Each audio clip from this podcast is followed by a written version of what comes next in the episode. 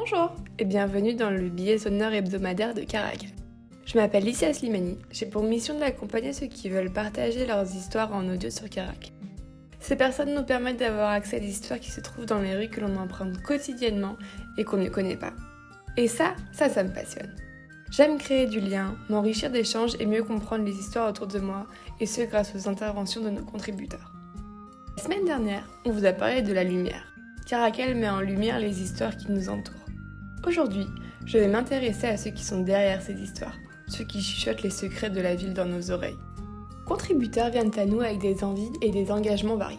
Ils sont comme des lunettes qui nous permettent de porter un nouveau regard sur les alentours. Je vais prendre un exemple tiré de mon expérience personnelle. Je suis originaire de Lyon et grâce à ceux qui créent, j'ai pu découvrir Paris sous plusieurs angles. Accompagné de leurs histoires, je pars en exploration auditive de ma ville d'adoption.